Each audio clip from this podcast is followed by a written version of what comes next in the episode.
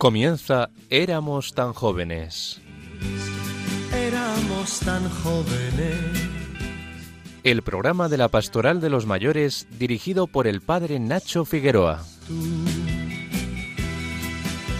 Y fue la verdadera razón de mi vida, nuestro sueño sin temor. Buenas tardes a todos. Empezamos un nuevo programa en Radio María, poniéndonos en las manos del Señor y bajo la protección de su Madre la Virgen. Saludamos a quienes me acompañan en el estudio. Mercedes Montoya y Ana Marqués, presidenta y secretaria de Vida Ascendente en la diócesis de Orihuela Alicante, que nos seguirán deleitando con la vida y la espiritualidad de San Ignacio de Loyola en el quinto centenario de su conversión a Álvaro Medina, presidente nacional del movimiento Vida Ascendente, quien ahondará en los carismas de los mayores en su sección Envejecer con un corazón agradecido, y Jaime Tamarit, presidente de la diócesis de Getafe y vicepresidente nacional de Vida Ascendente, quien nos ayudará a profundizar en un misterio maravilloso que es el de la revelación de Dios al ser humano desde la perspectiva de la música. Hoy además entrevistaremos a Joan Manuel Bajo Llauradó, un gran conocedor del mundo de los mayores que nos ayudará a preguntarnos si podemos rejuvenecer siendo viejos. Y como siempre, las personas imprescindibles para que todo esto funcione. Alicia Figueroa y Javier Pérez que están a los mandos. Pero nada de esto tiene sentido sin que haya alguien al otro lado de las ondas. A todos los que nos escuchan, bienvenidos y buenas tardes.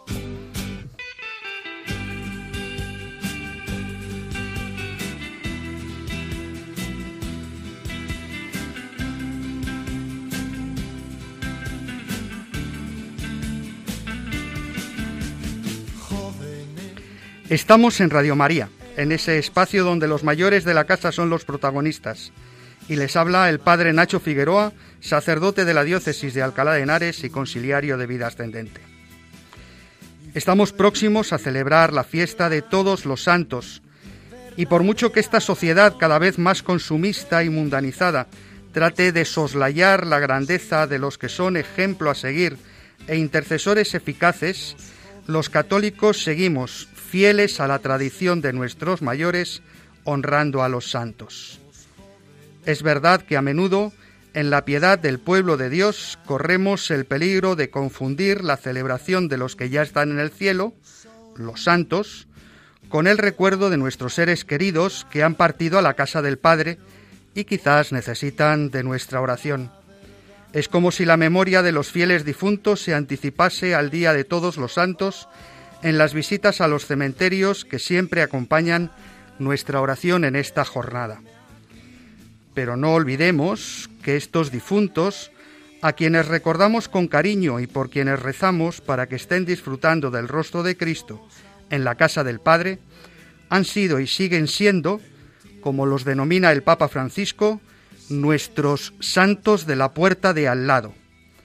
Ellos nos han transmitido la fe, nos han enseñado a rezar y han puesto rostro paterno al Dios invisible que está en el cielo. ¿O es que a vosotros no se os ha ocurrido imaginar a Dios con la cara de nuestros padres o vuestros abuelos? Os prometo que a mí sí.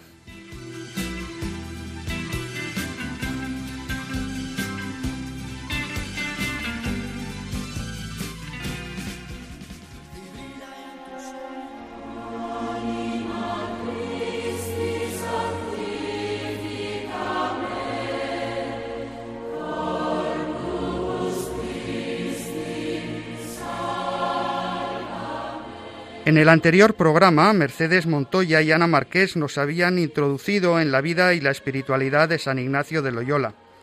En el recorrido biográfico acompañábamos en la casa Torre de Loyola al todavía entonces Íñigo con la pata quebrada, simultaneando la lectura de los libros de caballerías con la vida de los santos, ocasión que el Señor aprovechó para tocarle el corazón y ponerle en camino. Ana, Mercedes, estamos en vuestras manos. Gracias, Padre Nacho. Y un saludo a toda la audiencia. Dejamos el pasado programa a Ignacio Camino de Montserrat. Las lecturas en su convalecencia han despertado en él el firme propósito de ser un guerrero del Señor, que es donde encuentra la consolación. Hace una parada a Navarrete, donde visita al duque de Nájera, quien le ofrece un cargo a su servicio, que Ignacio rechaza, diciéndole que su visita se debe únicamente al cobro de la deuda que el duque mantiene con él. Una vez cobrada, la reparte, dejando una parte para restaurar una imagen de la Virgen y algo para poder llegar a Montserrat, donde delante de la Virgen hace sus propósitos para comenzar una nueva vida que plantea. Antes de llegar, compra una tela de saco que manda coser a modo de túnica, y un bordón, una calabacita y unas zapatillas de esparto. Montado en la mula, llega a Montserrat. Ha venido pensando en todas las hazañas que va a realizar por amor a Dios. Por el conocimiento que él tiene de los libros de caballería, decide velar sus armas durante toda la noche, como hacían los que iban a ser investidos caballeros. Pero él está delante de la Virgen, un rato de rodillas, otro de pie, y allí se viste con las armas de Cristo. Después de hecha la oración y de llegar a un acuerdo con su confesor, con quien se había confesado durante tres días, le pide al confesor que la espada y su puñal cuelguen de la verja de la Virgen y le cuenta por primera vez su intención de ir a Jerusalén. Marchó secretamente del monasterio y por un camino que no iba directo a Barcelona, para no ser reconocido. Entrega todas sus ropas y calzados a un menesteroso. Llegó a Manresa con la intención de pasar unos días en un hospital de los de entonces y escribe algunas anotaciones en el libro que llevaba bien guardado. Al poco de salir se da cuenta que un hombre viene corriendo tras él y le interroga. ¿Le han robado? ¿O ha dado usted sus vestiduras a un pobre? Ignacio respondió que sí, y quedó entristecido de pensar que por hacer un bien había causado un mal mayor. En Manresa intenta vivir con la radicalidad de los santos que había leído. Pide limosna cada día, no come carne ni bebe vino, salvo los domingos, que por ser el día del Señor no ayunaba y si le dejaban un poco de vino, lo bebía. Porque había sido muy dado a cuidarse se dejó crecer el pelo y las uñas de los pies y de las manos, adquiriendo un aspecto desaliñado. Siente consolación con unas luces que ve a su alrededor, pero un día siente en su interior esta pregunta. ¿Cómo podrás tú aguantar esta vida hasta los setenta años? Y respondió también interiormente, sintiendo que era del enemigo. Oh miserable, ¿me puedes prometer tú una hora de vida? Y así venció la tentación y quedó tranquilo. Cada día oía misa, rezaba vísperas y completas y leía la pasión de Cristo. Después de la primera tentación, empezó a tener grandes cambios en su alma Igual sentía mucho fervor que mucha indiferencia. Nunca antes le había pasado y le espantaba y se decía, ¿qué nueva vida es esta que ahora comenzamos? Empezó a hablar algunas veces con personas espirituales, a las que le gustaba hablar con él porque mostraba mucho fervor y entusiasmo de ir al servicio de Dios. Esta etapa oscura de su alma le lleva incluso a la tentación del suicidio, e Ignacio se rinde ante Dios porque no puede llevar esta vida.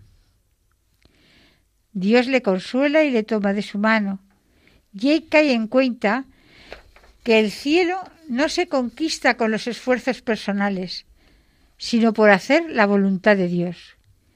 Esto marcaría a Ignacio para el resto de su vida.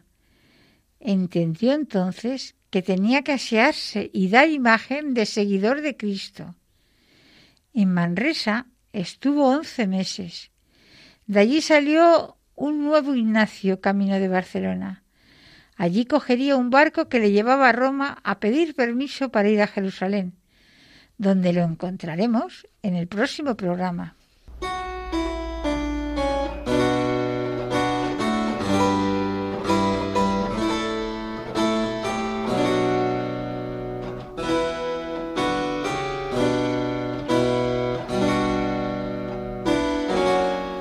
Hemos llegado a nuestro momento de oración íntima con el Señor, haciendo nuestros estos versos de San Ignacio.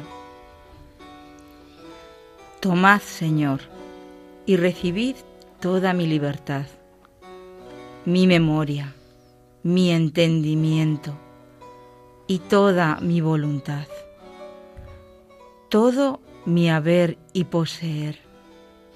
Vos me lo disteis a vos, Señor, lo torno. Todo es vuestro. Disponed a toda vuestra voluntad y dadme vuestro amor y gracia, porque esto me basta.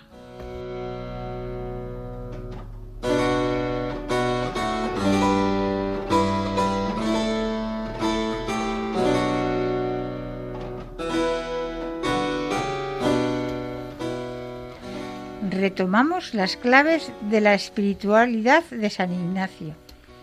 Recordad que son ocho.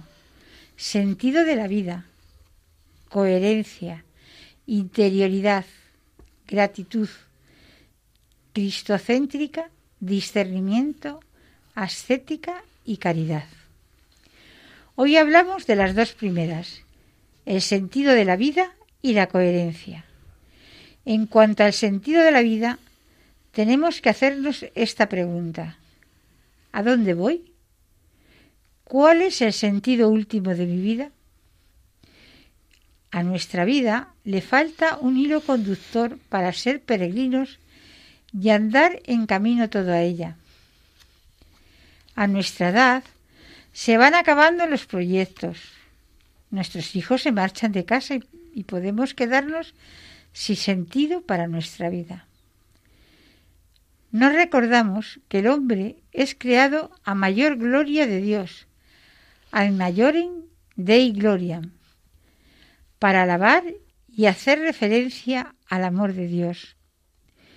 Dios debe de ser el centro de nuestra vida. Todo lo demás ha sido creado para entender la vida hay que mirarla desde la eternidad. Hace un tiempo fui a visitar a una persona mayor y al preguntarle cómo ocupaba su vida, me dijo que aunque estaba muy limitada, podía todavía entrenarse para la vida eterna y rezaba todo lo que le era posible. Pues ese es mi futuro y me entreno para él como los atletas se entrenan para la Olimpiada, dijo esta persona. Tenemos que vivir alegres y felices, alabando a Dios. Y me pregunto, ¿en este momento de nuestra vida le encontramos sentido? ¿Somos conscientes de lo que nosotros que lo que nosotros no hagamos se queda sin hacer? Dios nos da a cada uno una misión sencilla, según nuestras capacidades, y tenemos obligación de responder. Hemos de vivir eternamente e infinitamente felices, alabando y sirviendo a Dios. Sin Dios la vida no tiene sentido. La coherencia consiste en trasladar nuestra fe a nuestro día a día.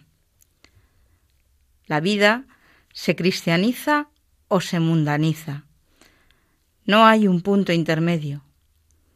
El cristiano en ocasiones se siente fracasado cuando no lleva sus ideales a su vida diaria. No podemos ser cristianos y no vivir como tal. Recordad que en los hechos de los apóstoles decían, mirad cómo se aman. La evangelización era más de obra que de palabra. ¿Cuántas veces ante un hecho no agradable oímos decir, y va a misa todos los días? Nuestras vidas es el Evangelio que muchos van a leer, decía el obispo Casaldáliga. Nuestro sentido es Dios, y eso está llamando a nuestra existencia. Nuestro sentido impregna la vida.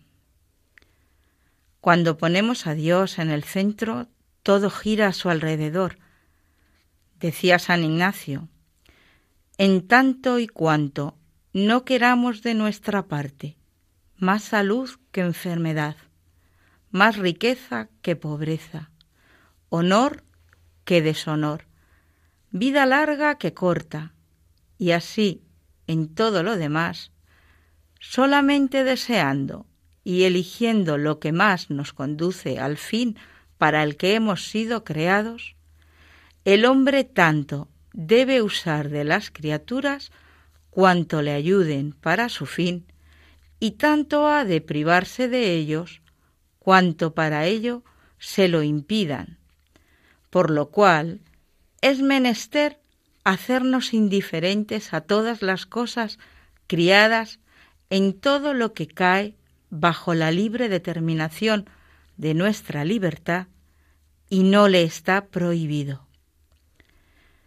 La clave de la coherencia, en tanto y cuanto nos ajustamos a ese sentido de la vida, ad maiorem Dei gloriam, está en si nos servimos o desprendemos con un corazón libre, desapegado, que nos permite esa coherencia en el sentido último de nuestra vida.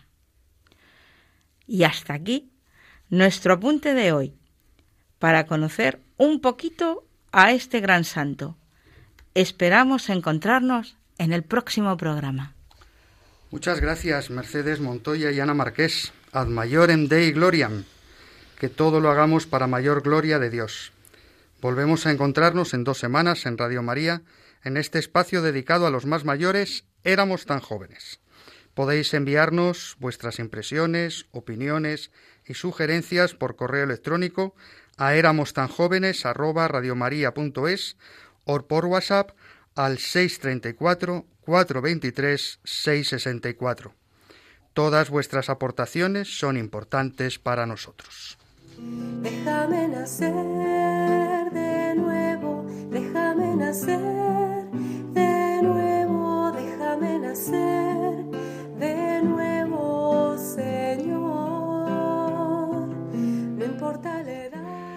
Nos cuenta el Evangelio de San Juan que había un hombre del grupo de los fariseos llamado Nicodemo, jefe judío.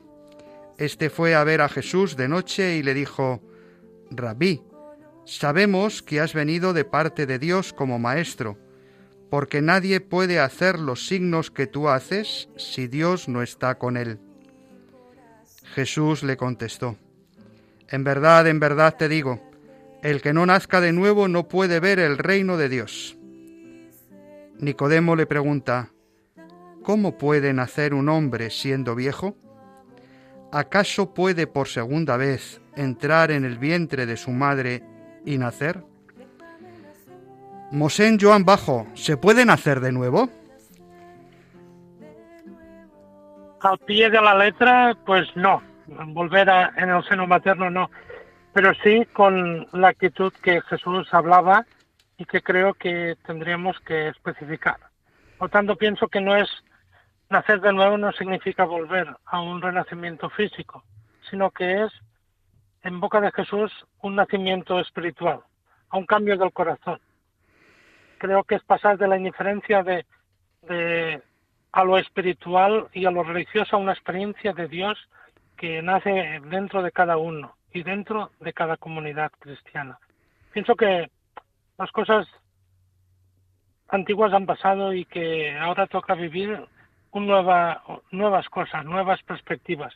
Es un poco el, lo que en la reflexión yo he llegado a hablar de un ayornamiento, de, de un renacer, de una regeneración, volverse a crear. Y pienso que esta cuestión de, de renacer pues es importante en, el corazón de cada, de cada ser humano y de cada persona.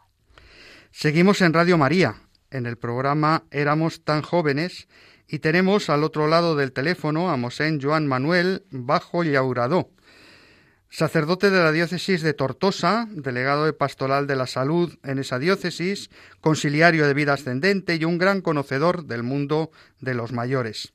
En los últimos meses, Joan Bajo ha publicado un libro, Renacer, una nueva oportunidad para el mayor, escrito en tiempos de confinamiento, en el que se hace una descripción muy precisa de la situación de las personas mayores y plantea una serie de propuestas para abordar pastoralmente la situación. Amigo Joan, ¿de dónde te viene esa vocación de poner tu ministerio sacerdotal, especialmente al servicio de los enfermos y de las, de las personas mayores? Me, me, me a mi adolescencia con, una, con un título de un libro que Los renglones torcidos de Dios Dios escribe recto siempre en reglones torcidos de los hombres.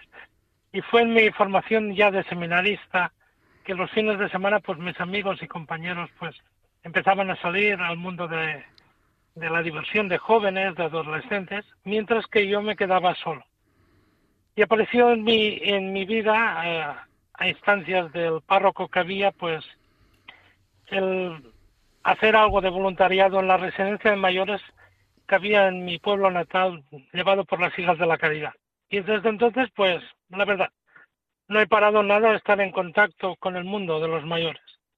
Y desde ellos amplié mi campo al mundo del enfermo. Primero fueron la persona mayor y después los enfermos. Y así, cuando terminé mis estudios eclesiásticos, pues, bueno, me dediqué pues a instruirme y a, y a, formarme en estos dos campos. Primero en gerontología, en haciendo todo lo que aquí en España se puede hacer en el ámbito de la geriatría, auxiliar gerontólogo, especialista en gerontología, en geriatría, máster en ello y dirección de centros geriátricos y gerontológicos. Y luego, pues, amplié mis estudios, pues, en el campo de los enfermos pastoral de la salud, bioética clínica y asistencial y acompañamiento de los enfermos. Total, que mm, sin, sin, sin más ambajes que a mis, mis espaldas tengo una formación en, en los dos campos de unas 8.000 horas de formación. ¡Qué barbaridad! Recuerdo que te conocí en una asamblea plenaria de presidentes de vida ascendente, movimiento del que tanto tú como yo éramos conciliarios en nuestras respectivas diócesis, y nos diste una conferencia muy interesante sobre la dimensión espiritual de las personas mayores. En un mundo científico, donde todo parece reducirse a lo material, a lo empíricamente demostrable, ¿cómo hacer descubrir la dimensión espiritual de la persona en este ambiente agnóstico en el que nos movemos? Pues precisamente porque, eh, porque vivimos en este mundo acrático y, agnóstico, es bueno recordar y tener presente la, la misma definición que dio la Organización Mundial de la Salud sobre la espiritualidad, en la cual más o menos eh, nos viene a decir que los aspectos de la vida humana tienen que ver con las experiencias que trascienden los aspectos sensoriales. En definitiva, que el mundo interior tiene importancia sobre el mundo, eh, las perspectivas del mundo real, de, tangible. Por lo tanto, pienso que la, pienso humildemente que la cuestión del espíritu en la actualidad eh, está adquiriendo un peso específico en la reflexión sobre el mundo de la persona mayor y que creo que en esta etapa se experimenta una eh, que experimenta una realidad de pérdida que afecta de manera más sutil al mundo interior eh, más que al exterior O sea, que requiere que sea más atendido, eh, atender más a lo invisible que a lo visible. Y por último, pienso que es muy importante destacar que hoy en día diversos estudios plasmados en revistas de científicas demuestran que el bienestar espiritual repercute directamente en una mejor adaptación a la etapa de la vejez, afrontando incluso las dificultades que plantea dicha etapa. Pienso que es la mejora de la salud, el bienestar y una cosa muy importante que, de, las cual, de la cual nunca se habla, que es el afrontamiento a la realidad de la muerte. Es muy interesante esto que dices, porque parece como que eh, vivimos en una sociedad donde cada vez se oculta más el misterio de la muerte. Tengo aquí a mi lado a Álvaro y a Jaime, a quienes conoces entrañablemente y que también quieren comentarte alguna cosa eh, a partir de, esa reflexión que hacíamos al principio de eh, la conexión que haces en tu libro entre el renacer de nuevo, el volver a nacer en ese diálogo con Nicodemo les paso la palabra. John, entre, tu libro Renacer y el primer Congreso de la Pastoral de Mayor, La riqueza de los años, que se celebró en Roma el mes de enero del pasado 2020, existe una gran conexión. ¿Qué piensas sobre la Pastoral de Mayor? ¿Será el comienzo de un renacer en los mayores? Y si es así, ¿en qué medida piensas que puede ayudar tu libro al desarrollo de esa pastoral? Buenas tardes, Álvaro. Eh, el Congreso pienso que pretendió y consiguió una cosa muy importante, que es hacer una reflexión transversal y multicultural y realista de la situación del mayor en esta sociedad de iglesia actual, constatando de que estamos en un cambio de época y que todo lo que está relacionado con el mayor hay que hay que contextualizarlo en el aquí y en el ahora para poder así pienso yo, encauzarlo un renacer hacia un tiempo nuevo, un kairos. Dicho de otra manera, pienso que debemos o nos ayudó a reinventarnos.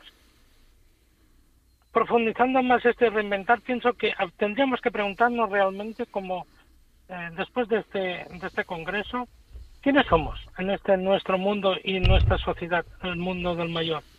hay que poner en valor, pienso, nuestra experiencia, nuestra sabiduría, para que nosotros podamos plasmar en la sociedad la concepción de una vida que ya hemos vivido, poniendo sobre todo de relieve que la vejez es una etapa de la vida fecunda y bella en el caminar. Y, y es más, y pienso que en el libro lo planteo, ¿qué nos pide Dios para que seamos y hagamos nosotros los mayores en este momento? Asumiendo pues que desde nuestra fragilidad nos convierte también en seres más humanos, más de pies en el suelo. Podemos ser válidos y útiles para evangelizar a esta sociedad y a esta iglesia. Y cómo no, constatar que también los mayores tienen capacidad de soñar, de encontrar eh, una nueva perspectiva y dar lo mejor de ellos a las generaciones más jóvenes, tanto en la sociedad como en la iglesia, que hoy tanto necesitan de esta experiencia vital. Te pregunta ahora Jaime Tamarit. Hola, Joan Manuel, buenas tardes. Buenas tardes. En tu libro Renacer partes, como indicaba Nacho, del pasaje evangélico de la conversación de Jesús con Nicodemo. En la vejez el hombre renace desprendiéndose del accesorio y centrándose en lo espiritual y religioso. Se hace más esencial. Este era un proceso natural cuando el hombre envejecía en el seno de la familia, pero hoy la familia está desestructurada y sufre la soledad. ¿Cómo crees que movimientos como Vida Ascendente, que se basa en los pilares de la amistad, el apostolado y la oración, pueden aportar, a ayudar a avanzar en las directrices del Congreso? Como apuntaba en la pregunta anterior, eh, pienso que el Congreso, siendo tan transversal como fue, puso ante nuestros ojos eh, las realidades y las dificultades que experimenta eh, la persona mayor en este mundo nuestro, en la familia y en la iglesia. Esa oportunidad de renacer, de resurgir de nuevo, por la que abogo en mi libro, mm, creo que eh, debe surgir ante todo de la oración, como pilar, como primer pilar fundamental de, este movimiento. Y pienso que la oración eh, nos abre la puerta al espíritu, ese espíritu que está impregnado el texto de Nicodemo, ¿eh? de que Jesús le dice que no se trata de volver en el seno materno, sino nacer del, del espíritu, nacer nuevamente del espíritu. Y eso nos da una libertad y una confianza para convertirnos dúctiles en instrumentos para Dios. Y también se constató en el, en el Congreso eh, que hemos de estrechar lazos dentro de, del mismo grupo eh, de los mayores para que realmente se refleje la riqueza humana y espiritual que posee la persona mayor. Y hace que así se refleje toda esa riqueza, ese bagaje que lleva a sus, a sus espaldas y que hace que sea un claro ejemplo de que la amistad, la interconectividad entre el, el grupo etario de los mayores fructifique también en la sociedad, en la familia y en la iglesia. Y pienso, además, que el Congreso también desveló los que están llamados a lo que están llamados los mayores en el futuro y en el ahora, que nos ilumina a unas posibles pistas, sobre todo en lo que plasmaba las conclusiones. Tener una misión de ser testimonios, de evangelizar los valores que cuentan de verdad, siendo así miembros activos de este propio testimonio que estamos inseridos dentro de la Iglesia. Pienso que es en síntesis lo que yo concluí de, del, Congreso. y que se ha plasmado en, eh, en el libro junto con el renacer del propio texto de Nicodemo. Joan Bajo, delegado de Pastoral de la Salud y conciliario de vida ascendente de la diócesis de Tortosa. Muchísimas gracias por dedicar un rato de tu tiempo a compartir tu sabiduría con los oyentes de Éramos tan jóvenes en Radio María. Un fuerte abrazo. Un abrazo. muchas gracias. Un abrazo, un abrazo Joan. Leo, leo.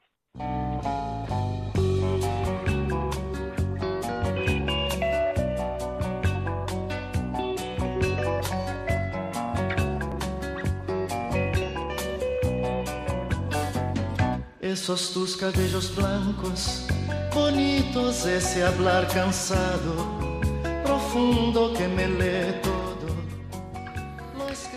Comenzamos la sección Envejecer con un corazón agradecido, que está a cargo de Álvaro Medina y quien hoy nos viene a hablar del tiempo. No del tiempo atmosférico, ni tampoco exactamente del tiempo cronológico, sino de algo mucho más profundo. Álvaro, te escuchamos. Cuando en el discurrir de la vida llega el momento de la jubilación, algo termina y algo comienza, sin romperse nada, como hace la aurora con el nuevo día. Comienza una nueva concepción del tiempo que hasta ahora era valioso, algo que había que llenar de actividad, de proyectos, de trabajo, de relaciones, de deberes apremiantes. Todo había que hacerlo a prisa, mejor, más perfecto, y perdiendo el menor tiempo posible. Hasta ahora el tiempo lo llenábamos de esfuerzo agotador, de rendimiento económico, de amargo sudor. De hecho, lo llenábamos de nuestra persona. Os contaré una pequeña historia que se titula Una hora para mi hijo.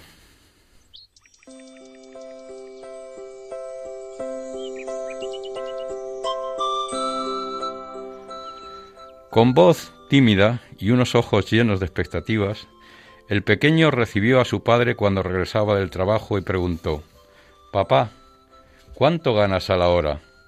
Y el padre, le, extrañado, le respondió Hijo, esas cosas no se las digo ni a tu madre, así que no me molestes que vengo cansado del trabajo. Pero el niño insistió Pero papá, por favor, dime cuánto ganas a la hora. Para terminar con el asunto, el padre respondió Gano aproximadamente cinco euros a la hora. Sin inmutarse el niño, mirándole fijamente a los ojos, le preguntó Papá, ¿podrías prestarme dos euros? El hombre se cansó de la situación y bruscamente le dijo Por eso quiero saber cuánto gano la hora, ¿no? Vete inmediatamente a la cama. Hace rato que debería estar durmiendo en lugar de estar aquí molestándome. Poco después, el padre reflexionó sobre lo que había ocurrido. Se sentía mal, y como faltaban pocos días para Navidad, pensó que quizás su hijo Quería el dinero para comprar algún regalo. Así que fue hasta el cuarto del pequeño y con voz muy suave le preguntó ¿Duermes, hijo? No, papá, respondió el niño.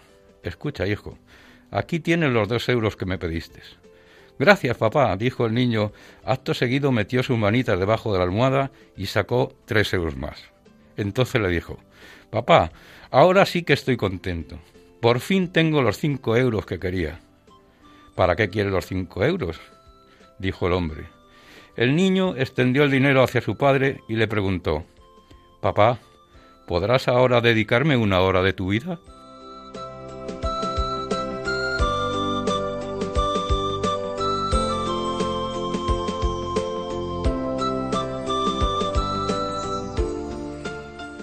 La vida y el tiempo se conceden como carisma, como don, para no acapararlo egoístamente, porque se esfuma, sino para darlo generosamente, para acoger, acompañar, para consolar y animar, para escuchar y apoyar, para amar a los demás.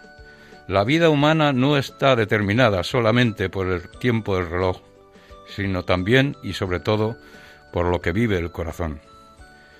Durante nuestra vida activa, el tiempo era nuestro dueño, y nosotros su esclavo. Al llegar la jubilación, los papeles se invierten de manera que nosotros nos convertimos en los dueños del tiempo y él en nuestro servidor. A veces nos agobiamos porque tememos que el tiempo se escapa, pero el tiempo no es algo efímero, no es algo fugaz que pasa. El tiempo forma parte del todo, del infinito. Vivámoslo con realismo, con serenidad y con calma. El tiempo es el lienzo donde se va grabando nuestra vida. En la madurez de la vida, el tiempo parece que discurre a otro ritmo. Va transformando el corazón con suavidad, acariciando dulcemente. Así, el tiempo nos enseña a vivir con otro ritmo, más despacio, con mayor serenidad. Nos lleva a encontrarnos con nosotros mismos con más hondura. Nos hace disfrutar de manera sosegada de cada experiencia, de cada encuentro, de cada persona. Nos ofrece la oportunidad de vivir cada día un encuentro nuevo y gozoso con Dios, para acoger su perdón, para darle las gracias por el don de la vida, porque nos sigue acompañando y confía en nosotros, y nos quiere activos y nos invita a trabajar en su viña, y nos invita a seguir caminando con esperanza. Y ahora unas cuestiones para la reflexión. ¿Cómo valoramos el tiempo? ¿Hacemos de él un aliado que nos moldea, nos enseña y nos sirve? ¿O somos esclavos de la prisa y del me falta tiempo? ¿A qué dedicamos nuestro tiempo? ¿Vamos llenando la vida de amor, de felicidad para los demás? Disfrutemos de nuestra vida al ritmo sosegado del tiempo que dibuja y modela nuestra vida con calma y con la esperanza puesta en el Señor. Muchas, muchas gracias Álvaro. Está claro que te has propuesto hacernos reflexionar incluso cuando nos hablas del tiempo. Nos vemos en dos semanas.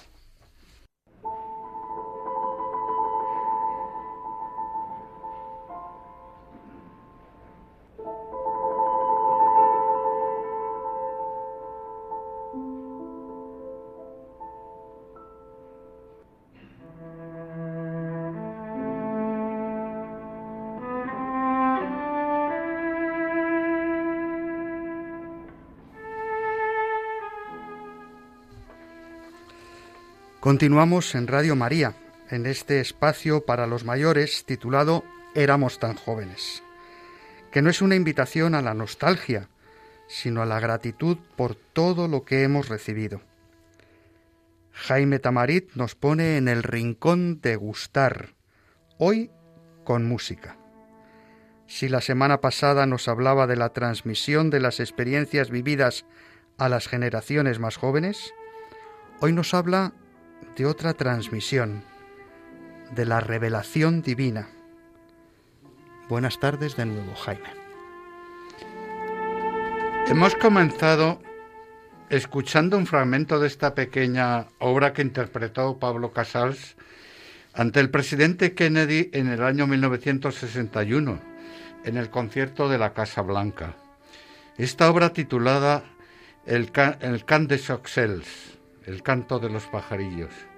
Esta pequeña obra nos transmite un sentimiento melancólico inspirado por el revoloteo de los pajarillos en un cerro tranquilo en el que el hombre tiene un momento de contemplación. Ellos pueblan el cielo y son símbolo de la presencia de los ángeles en la comunicación entre Dios y el hombre. Ya nos dice la carta a los hebreos que en muchas ocasiones y de muchas maneras habló Dios antiguamente a los padres por los profetas. En esta etapa final nos ha hablado por el Hijo, al que ha nombrado heredero de todo y por medio del cual ha realizado los siglos. Es decir, que Dios se ha valido de toda la historia desde la creación para estar en comunicación con nosotros. Dios siempre se ha comunicado con el hombre a lo largo de la historia, por medio de los profetas en el Antiguo Testamento, con la naturaleza humana del Verbo después de la encarnación y por medio del Espíritu Santo después de la resurrección. Hoy su presencia entre nosotros es permanente en el sagrario, gracias al sacramento de la Eucaristía.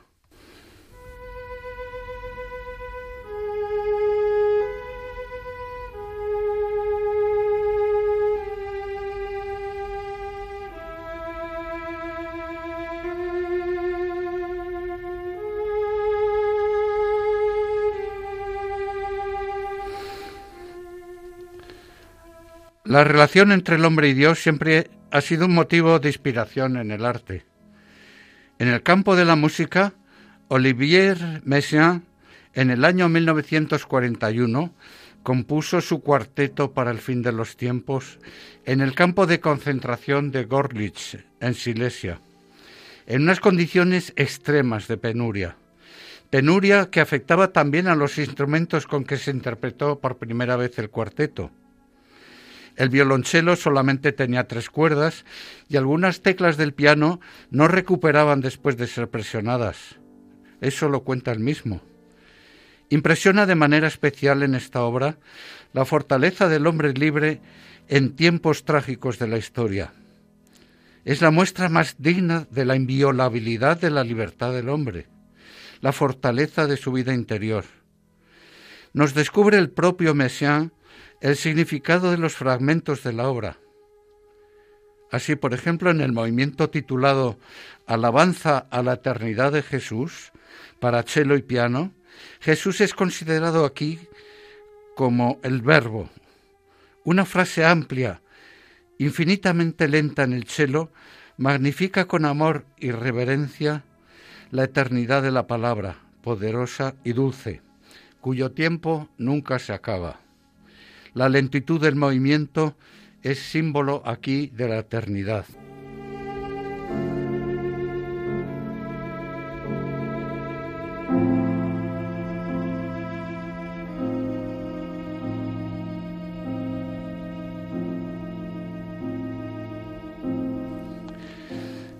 Como ejemplo, en la literatura de Michel Serres, miembro de la Academia Francesa de la Lengua, Publicó en el año 1993 su obra sobre la leyenda de los ángeles, que desgraciadamente no encuentro traducida al español.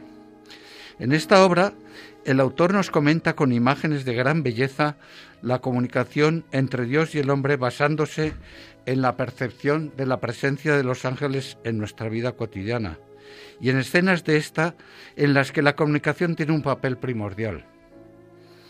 Los ángeles están permanentemente presentes en estas dos obras, en la transmisión de mensajes en la obra de Serres y en el canto de los pájaros de Messiaen.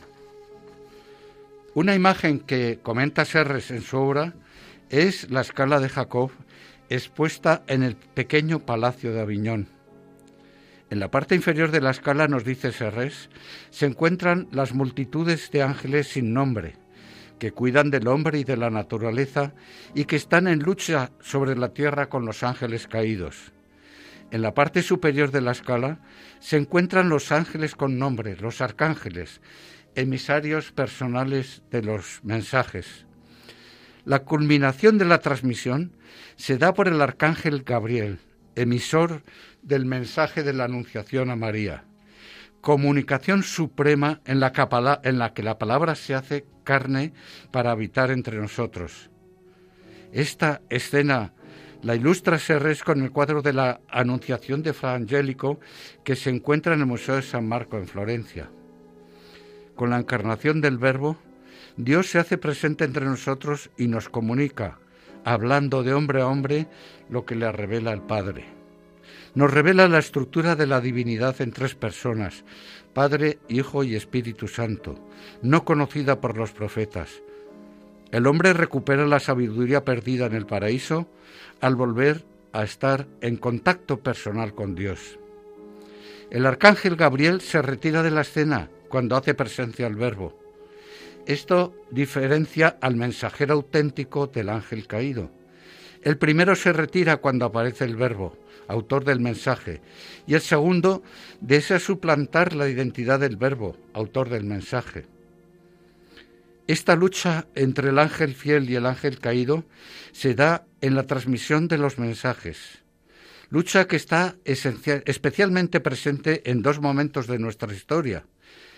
En la construcción de la Torre de Babel, el hombre es castigado con la diversidad de los lenguajes que imposibilita la comunicación. En la sociedad actual, la maraña de las redes de comunicación oculta la vida interior.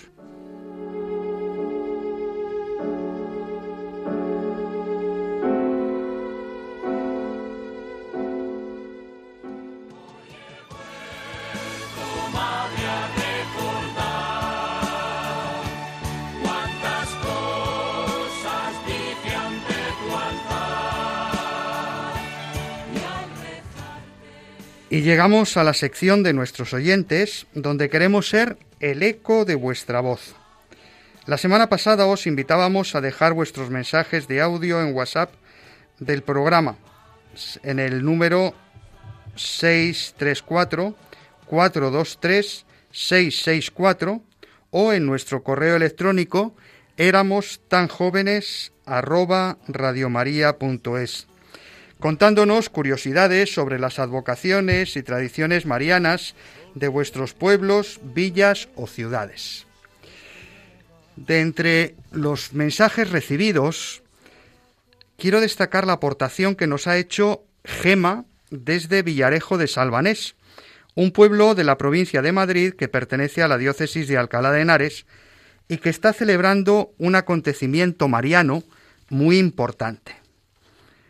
El pasado 7 de octubre hizo exactamente 450 años de la batalla de Lepanto, en la que la Liga de Naciones Cristianas hicieron frente al avance de los turcos y la intervención extraordinaria de María, auxilio de los cristianos, hizo que se preservara la fe cristiana en Europa, evitando la invasión musulmana. Hubo una persona, don Luis de Requesens, lugarteniente de don Juan de Austria y comendador de la Orden de Santiago, que hizo una promesa. Si ganamos la batalla, mandaré construir en este pueblo un santuario para honrar a la Virgen del Rosario. Así nos lo contaba Gema. Fue en ese momento cuando don Luis de Requesens fue llamado a las tropas para ocupar el puesto de lugarteniente del capitán don Juan de Austria. Dada su fe cristiana y la amistad que tenía por aquel entonces con su santidad el Papa Pío V, prometió que si por intercesión divina de la Santísima Madre del Rosario las tropas cristianas se hacían con la victoria ante la amenaza turca, él mismo en su encomienda mandaría construir un monasterio donde dar culto y resguardar la imagen de Santísima Madre.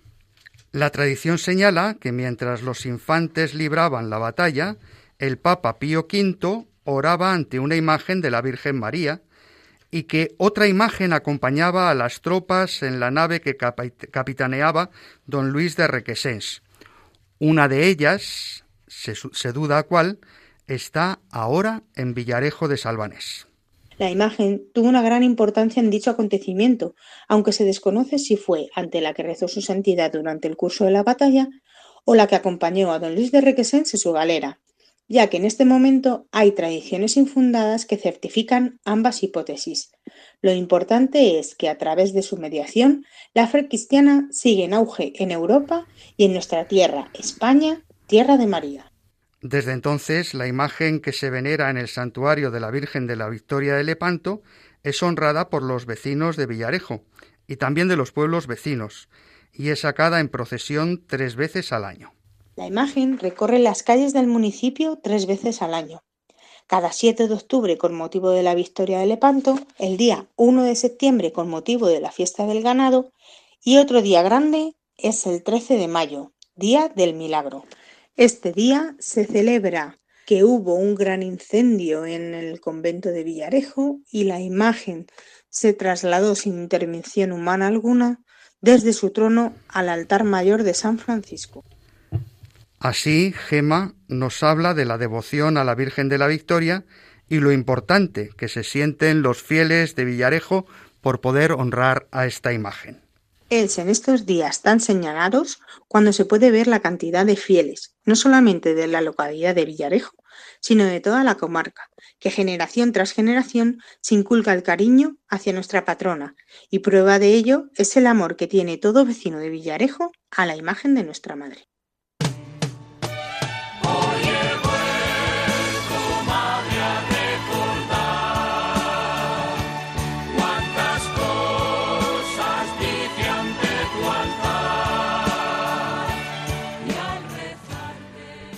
Gema nos contó muchas cosas más muy interesantes que por razones de tiempo no podemos reproducir, pero os invitamos a que aquellos que estéis interesados en saber más sobre la Virgen de la Victoria de Lepanto, sobre el santuario de Villarejo de Salvanés y sobre el jubileo que se está celebrando hasta el sábado 20 de noviembre, víspera de Cristo Rey, nos pidáis el audio completo escribiendo al correo del programa Recordamos, éramos tan jóvenes arroba radiomaria.es o al WhatsApp con el número 634 423 664 e inmediatamente os lo haremos llegar.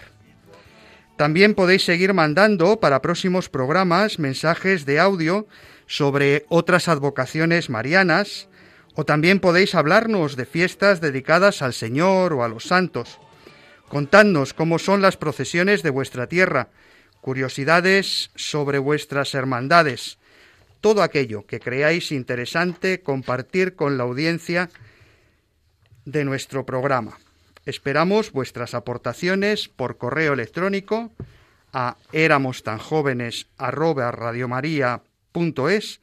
o al WhatsApp con el número 634 423 664 y seguiremos disfrutando de tantas vivencias compartidas.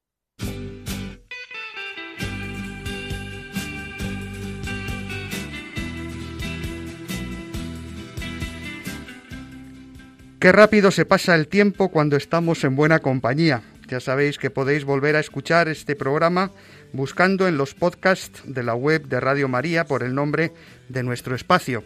Éramos tan jóvenes. Agradecemos su presencia en el estudio a Ana Marqués y Mercedes Montoya, que nos han ayudado a conocer mejor a mi santo, a San Ignacio, a Álvaro Medina y Jaime Tamarit, que enriquecen con su experiencia nuestra realidad de mayores y damos especialmente las gracias a Joan Manuel Bajo Yaurado, que nos ha compartido su sabiduría. Estuvieron en el control Javier Pérez y Alicia Figueroa y se despide de todos el padre Nacho Figueroa. Que el Señor Jesús y su Madre la Virgen sigan cuidando de todos sus hijos y especialmente de los ancianos más débiles y acompañen a los que se sienten más solos.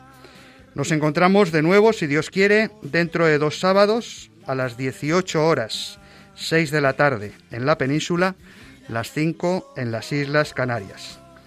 Os dejamos con el Santo Rosario, luego las vísperas y la misa vespertina del domingo.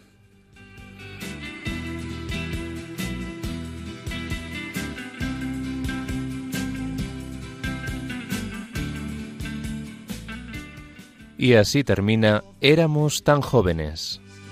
Éramos tan jóvenes. El programa de la Pastoral de los Mayores, dirigido por el padre Nacho Figueroa.